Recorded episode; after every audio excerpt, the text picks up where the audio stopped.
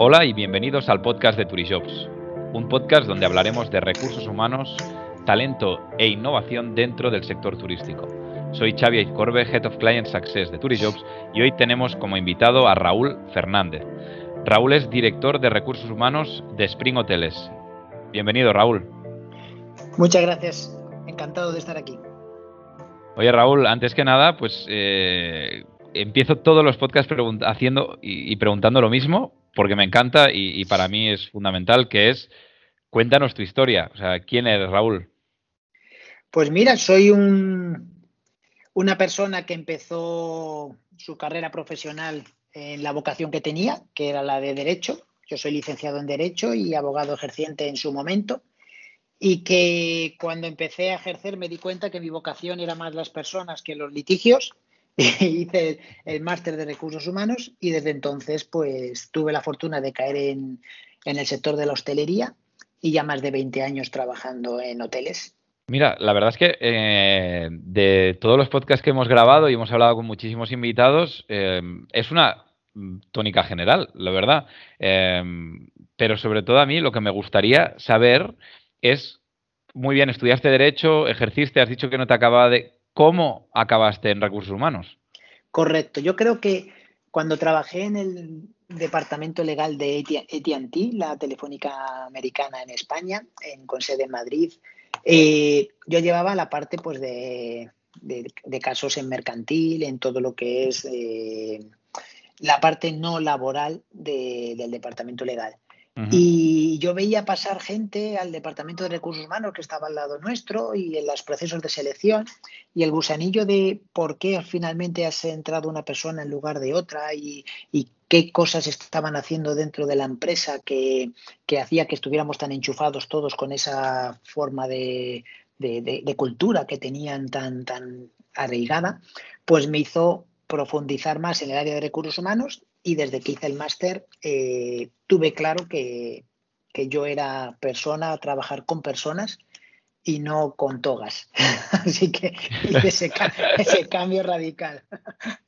Muy bien, y, claro, aquí hablamos ahora de recursos humanos eh, y de ese salto que diste, pero luego, ¿qué es lo que te apasiona también de este sector en el que estás? Porque ahora estás como director de recursos humanos en Spring Hoteles, sector turístico, hostelero, eh, en Canarias. Em, ¿qué, es lo que, ¿Qué es lo que más te gusta? Yo creo que el, turismo en España es un motor, un motor de economía y un motor de, pues bueno, de, que la sociedad eh, también, también tire para adelante. Y creo que, la vocación de servicio que tenemos las personas que, trabajamos en, hostelería, no solamente para el cliente, sino para el cliente interno, en este caso los colaboradores, pues creo que es la diferencia más clara con otros sectores quizás. Yo creo que todo el mundo está orientado en nuestra empresa a la satisfacción del cliente, que es realmente lo que hace que, luego uno de cada dos clientes repita, como, como es nuestro caso en, nuestra cadena. Estoy totalmente de acuerdo. Además, tú, mm, claro, vienes de una larga trayectoria dentro del, sector turístico, eh, has estado en Lanzarote, luego te fuiste a Cancún también como director de recursos humanos, ahora cuatro años en, en Spring Hoteles. Claro, de todos estos años, seguro que hay muchísimas experiencias. ¿Recuerdas alguna experiencia que puedas compartir con nosotros que se te haya quedado grabado, que digas, ostras, eh, esto eh, creo que va a ser útil compartirlo con, uh, con, con Turijobs y con todo el mundo que está, que está escuchando? Yo creo que hay dos experiencias que me han marcado. La primera es la etapa de Caribe, que estuve tres veces con distintas compañías, pero mm, en unos puestos de responsabilidad que, la verdad en España a esa edad es difícil que, consigas ya tenerlos, ¿no? Y una de las cosas que, que más me marcó es las aperturas de hoteles de macrohoteles de mil habitaciones con mil cien, mil doscientos empleados que tienes que, hacer todo el proceso de selección, reclutamiento, inducción, entrenamiento al puesto, eh, alojamiento, bueno, todo lo que es realmente una, apertura a un hotel a ese nivel. Y creo que, el que hace una apertura mm, guarda unos lazos con la gente, el, equipo de, de, pre-opening que, no se olvidan nunca, por más que pasen años. Yo creo que el que vive la apertura o ha vivido una apertura de un hotel entiende perfectamente lo que es encontrarse con problemas cada día y con inconvenientes que tienes que buscar soluciones porque las fechas están claras y ante una, un, inconveniente pues se necesita una, una solución imaginativa, creativa o lo que sea, pero solución. Así que al final eres hermano realmente de, todos los que están ahí. Claro. Y, si tengo que añadir otra eh, experiencia que me haya marcado mucho, es la actual, el COVID. Yo creo que eh, nos ha removido por dentro a todas las personas, por lo menos en mi caso. Creo que los, los, valores y las prioridades han cambiado radicalmente.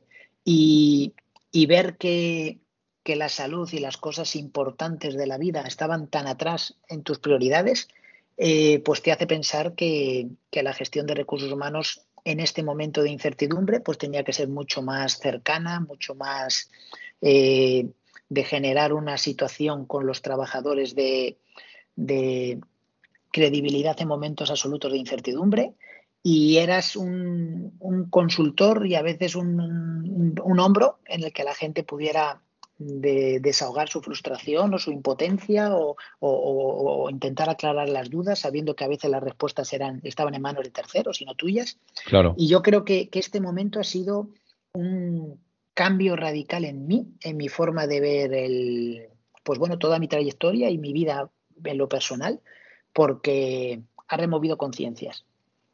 Totalmente de acuerdo. Además hablabas de, cercanía, de, humanidad, de, de credibilidad ¿Hasta qué punto y, cómo crees de importante eh, el Departamento de Recursos Humanos y sobre todo, cuál crees que es su mayor papel, no solo en estos momentos, sino de aquí a futuro?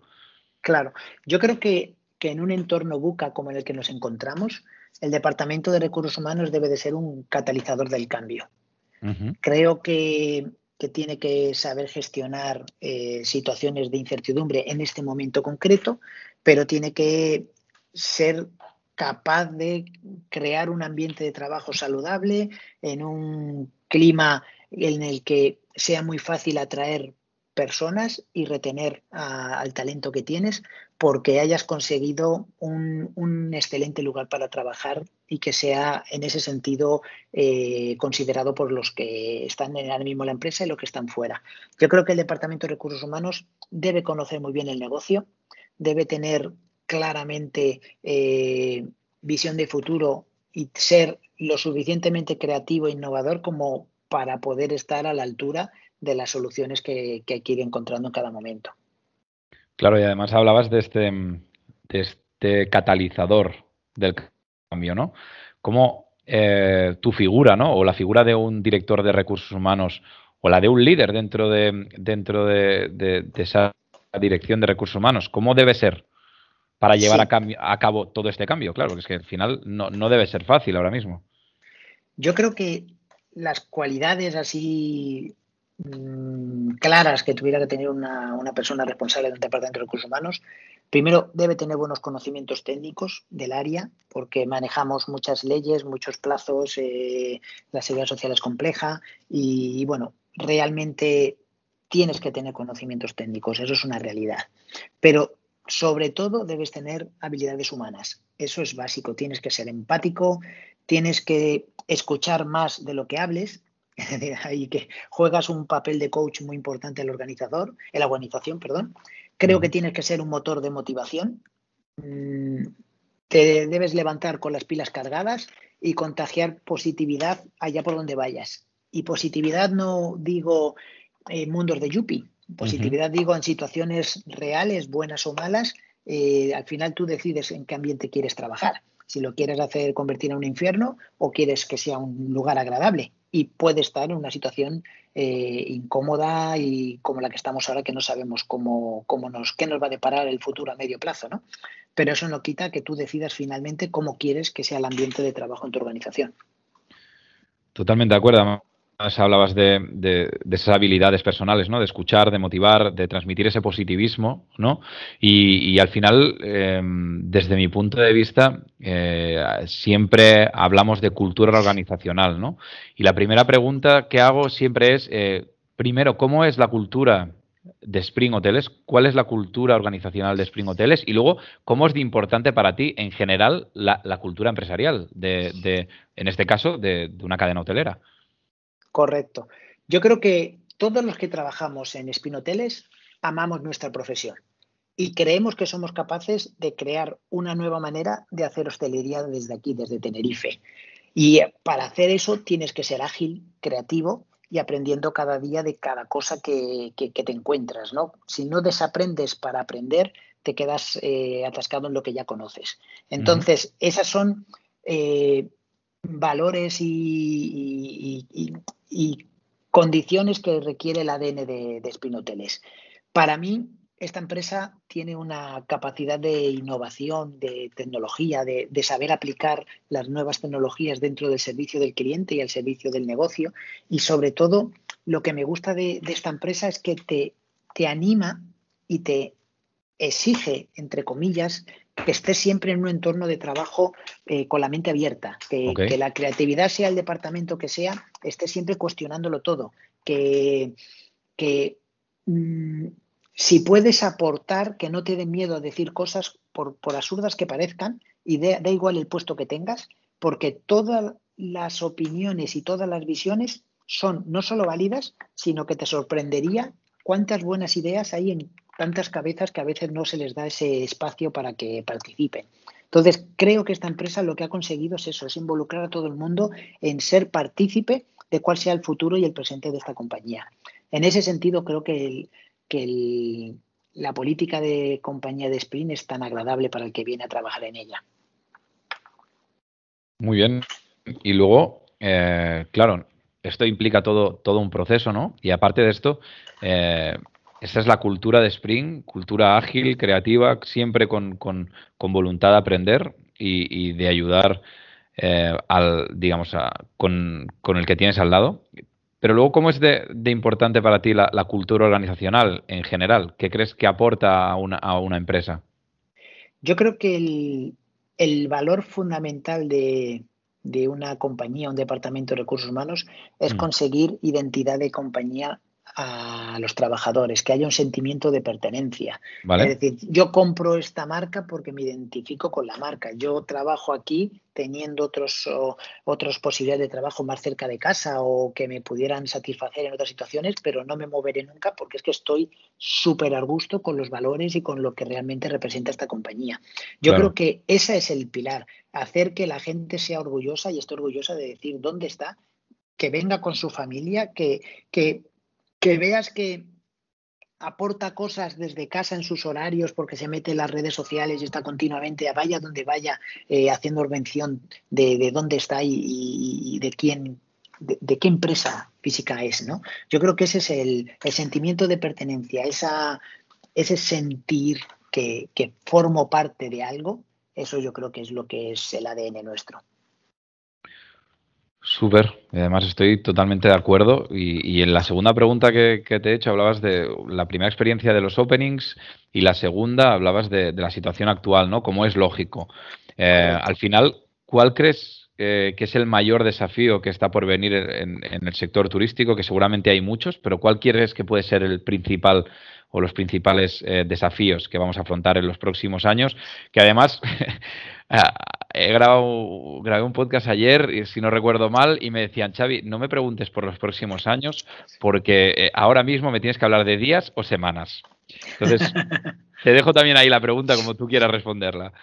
Sí, yo creo que hay dos, dos desafíos. El primero y más importante es recuperar la confianza del cliente en el tema sanitario. El cliente tiene miedo, tiene miedo a viajar, tiene miedo a contagiarse, tiene miedo al volver a casa no poder hacerlo por las cuarentenas, por, situaciones que se puedan derivar y eso tarde o temprano tendrá que ir desapareciendo, pero a base de credibilidad en el destino, en el hotel y en el sitio donde, donde viene a vacacionar. Pero también nosotros tenemos un desafío que es el de adaptarse a esta nueva realidad. Y la nueva realidad no es el COVID. La nueva realidad es el distanciamiento social. Nosotros nos caracterizamos porque somos casi como una familia para el cliente pues ahora el no poderte abrazar con ellos, el tener que estar manteniendo una distancia eh, de, seguridad, en este caso sanitaria, pero que te impide ese acercamiento tan próximo que te hace tan familiar y que el cliente tanto valora, tienes que ser capaz de adaptarte a todo lo que va a surgir nuevo. Entonces, si no eres una empresa que apuesta por la, innovación, la creatividad, la tecnología, pues te vas a quedar fuera de lo que es la demanda nueva del cliente a partir de ahora. Entonces, creo que tenemos ese reto de, sabernos adaptar rápido a lo que nos viene encima, que es una forma distinta a la que conocemos de viajar. Totalmente de acuerdo. Y además, yo sé que en tu caso eres súper eh, pro formación, crear estructuras, eh, ayudar a la isla también a, tener esas plataformas ¿no? de, formación y de crecimiento constante. Em, claro, ¿qué consejos le darías o les estás dando ahora mismo a esos estudiantes de turismo, eh, a esos estudiantes que están haciendo una formación dual?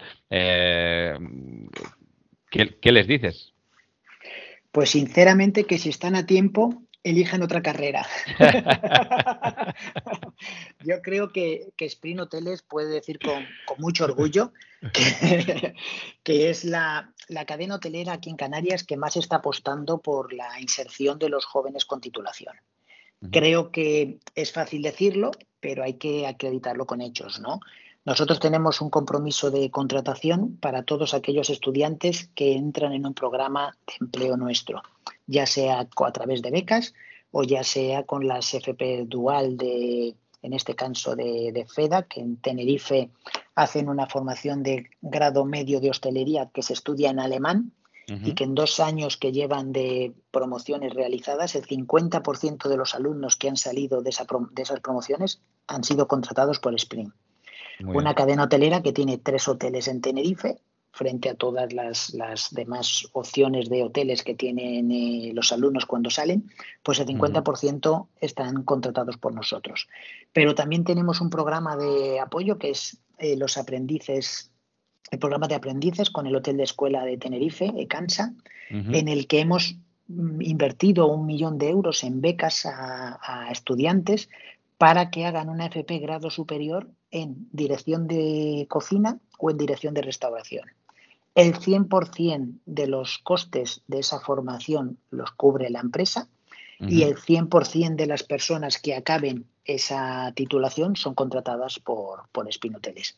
Eso nos sitúa en una posición de privilegio a la hora de decir a los jóvenes que estudia algo que realmente tiene proyección, si, si amas la profesión como amamos nosotros, y vente a Spring que tienes recorrido después del estudio. Esa es la, clave de por qué te puedo decir que, fuera de la broma de que cambien de carrera, eh, quiero que, haya gente preparada. Creo que el turismo es, un, es una área de negocio que necesita gente muy preparada para que realmente sea un, área de oportunidad para hacer mejor las cosas entre todos y, creemos que esa oportunidad a los jóvenes en Canarias, que el 50% de los jóvenes canarios ahora mismo está en desempleo y el 25% de los canarios en general, pues que los jóvenes tengan una salida a través de Sprint, pues creo que es una cosa que nos tiene que llenar de orgullo.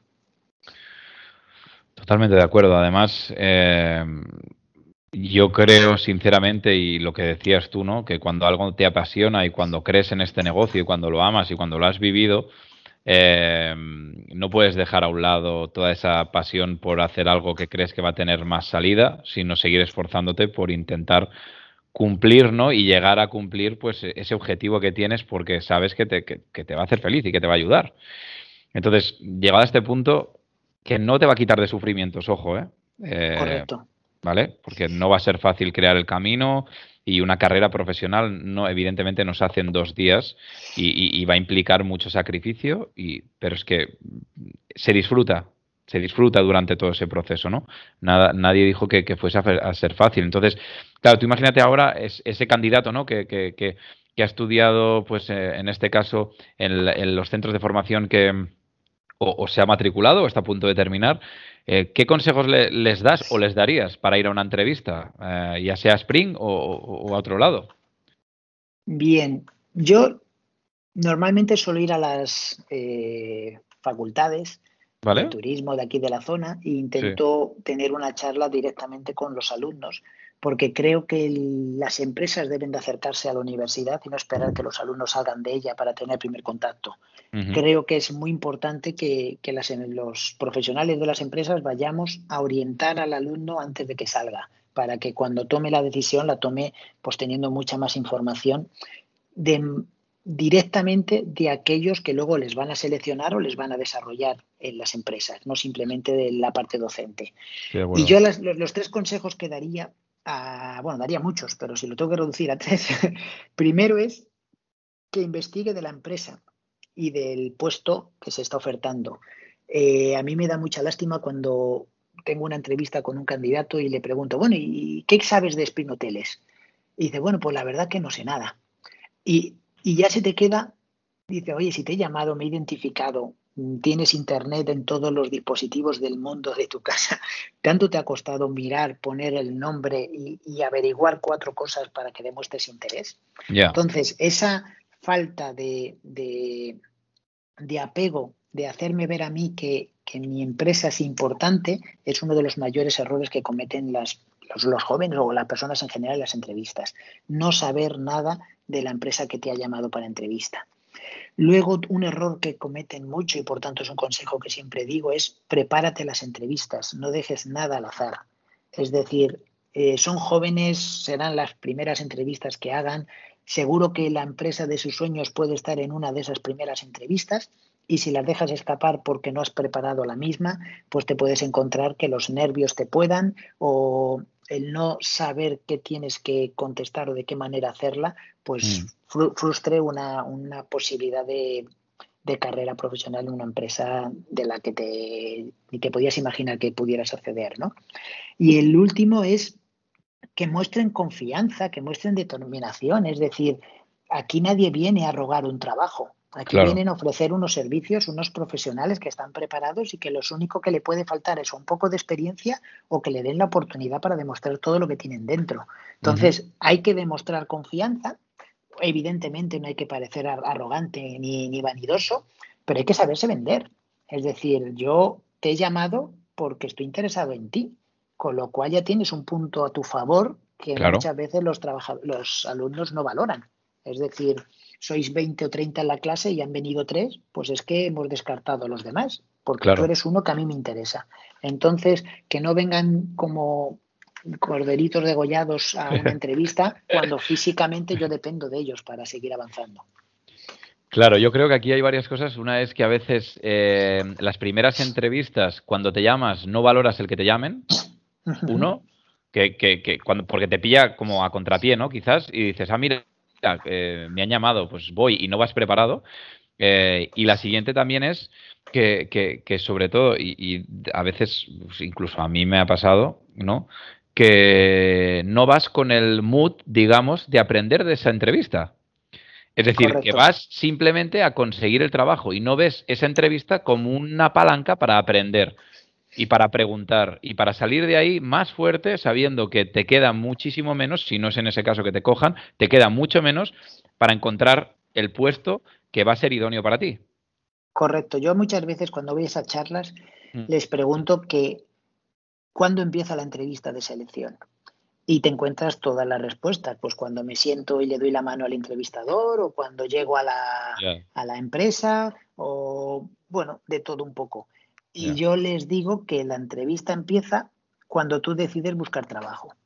Ahí o te pones en modo entrevista o nunca pasarás todas las fases. Entonces estás en modo entrevista cuando seleccionas la oferta, cuando preparas tu currículum para enviárselo, cuando te, preparas toda la información máxima de la, de la empresa, cuando quieres averiguar cosas del puesto, cuando tienes muy claro qué preguntas tienes que hacer para que a ti te atraiga lo que te estoy ofreciendo.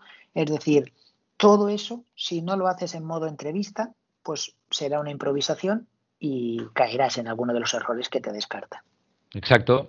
Además, para ti, después de, eh, de todos estos años, que seguramente habrás hecho también muchísimas entrevistas finales, etcétera, etcétera, ¿cómo es el candidato idóneo? Porque ya antes hablaba de candidato perfecto, pero después de, de, valorarlo mucho, veo que el candidato perfecto evidentemente no existe, entonces el candidato idóneo. Correcto.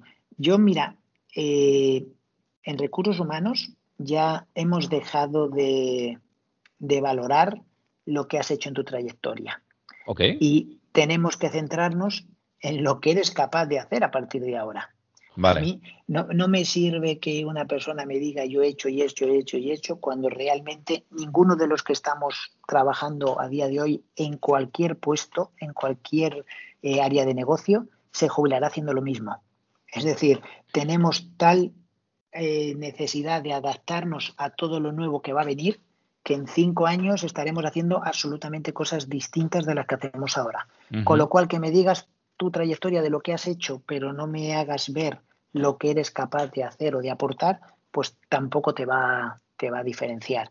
Para mí un candidato ideal lo que debería tener es la actitud adecuada, eso es fundamental, y pero que a partir de hoy empiece a, demostrar que tiene un pensamiento distinto del resto, que tiene creatividad, que, es positivo en todas las situaciones que se va a encontrar, eh, resiliencia, que sea capaz de demostrar que, que ha superado situaciones difíciles o que las puede superar si se enfrenta a ellas y, dejarnos ya un poco de respuestas cliché que todo el mundo sabe las entrevistas y empezar a soltarse y ser un poco más atrevido a decir cosas que, hagan reflexionar a los entrevistadores. Es decir, pues oye, esta persona seguro que con nosotros encajará porque, porque tiene ideas, porque em, le faltará experiencia y dirá algunas que todavía no se pueden aplicar o que ya se han aplicado, pero genera esa inquietud de decir esta persona va a aportar.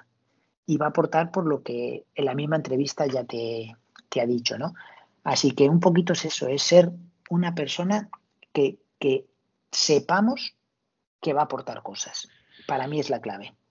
Exacto. Yo me quedo mm, con lo que has dicho, que es actitud, creatividad, resiliencia y luego algo que, yo estoy totalmente de acuerdo, que es que ya no podemos hablar de, empleo, sino de grado de empleabilidad. Es decir, lo que, estoy totalmente de acuerdo, que, dentro de 5, 6, 7, 10 años eh, se busca ahora un perfil muchísimo más transversal que sea capaz de adaptarse a los distintos departamentos que hay en, en este caso en un hotel. Es decir, que sea capaz de esa adaptación, de desaprender, de volver a aprender y además ser capaz de aportar que parece muy difícil, pero mm, a su vez tenemos hoy en día la posibilidad de hacerlo porque tenemos una formación y un abanico de formación totalmente amplia, que antes era sota, caballo y rey, ahora tienes eh, cápsulas pequeñas, especializaciones, titulaciones eh, gratuitas, tienes cursera, tienes, tienes una serie de, abanicos que te permiten, si quieres, poder llegar a ser, eh, digamos, ese candidato que estás describiendo. Correcto, a mí me parece que la formación por la necesidad también ha cambiado mucho, de poder ser un defensor de la eh, formación presencial, pues la situación de, el confinamiento, pues ha obligado a que la formación a distancia y virtual pues haya adquirido el protagonismo que, que, pudiera tener, pero que a veces no había esos mm, defensores a ultranza. Y esa Mm, formación virtual te va a permitir adaptar tu, tu, horario de formarte a tu medida, a como tú quieras hacerlo, lo que te va a permitir adquirir esas eh, competencias transversales que te van a dar la opción de que cambies de puesto de trabajo. Antes para cambiar un puesto de trabajo tenías que estar en un entrenamiento cruzado en el otro área, no sé cuánto tiempo, y, que te costaba la vida. Ahora tú puedes a través de Internet o de la plataforma nuestra de la Universidad de Sprint o, o cualquier posibilidad que quieras, puedes hacer un montón de cursos muy buenos especializados en, gestión de, una serie de competencias que son comunes al puesto que ocupes. Es decir, el trabajo en equipo, la, responsabilidad, el, tener ese, esa capacidad de, aportar, de, pensar distinto, de, crear, de creatividad, pues son, son mm, habilidades que puedes desarrollar en un puesto de trabajo, pero que vas a necesitar si quieres desarrollar otro. Y lo que es seguro es que las cosas técnicas que necesitas saber que van a variar dentro de un año o dos años, con lo cual eh, el tener otras habilidades que, que, sumen a tu candidatura siempre va a ser positivo, no el que más sepa técnicamente va a ser el mejor candidato, porque cambia la innovación, desaparece ese sistema y el que más sabía se quedó a cero. Si no ha tenido la capacidad de, desarrollarse en otras habilidades, pues, pues el, que, por ejemplo, que es el campeón del mundo de caligrafía, pues desde que empezaron los ordenadores se quedó fuera de juego, ¿no? Y, era el mejor del mundo, pero ya, ya desapareció lo que él sabía hacer. Entonces necesitamos que todas las personas estén siempre alerta y preparándose en, otras competencias que, van a ser eh, necesitadas a futuro.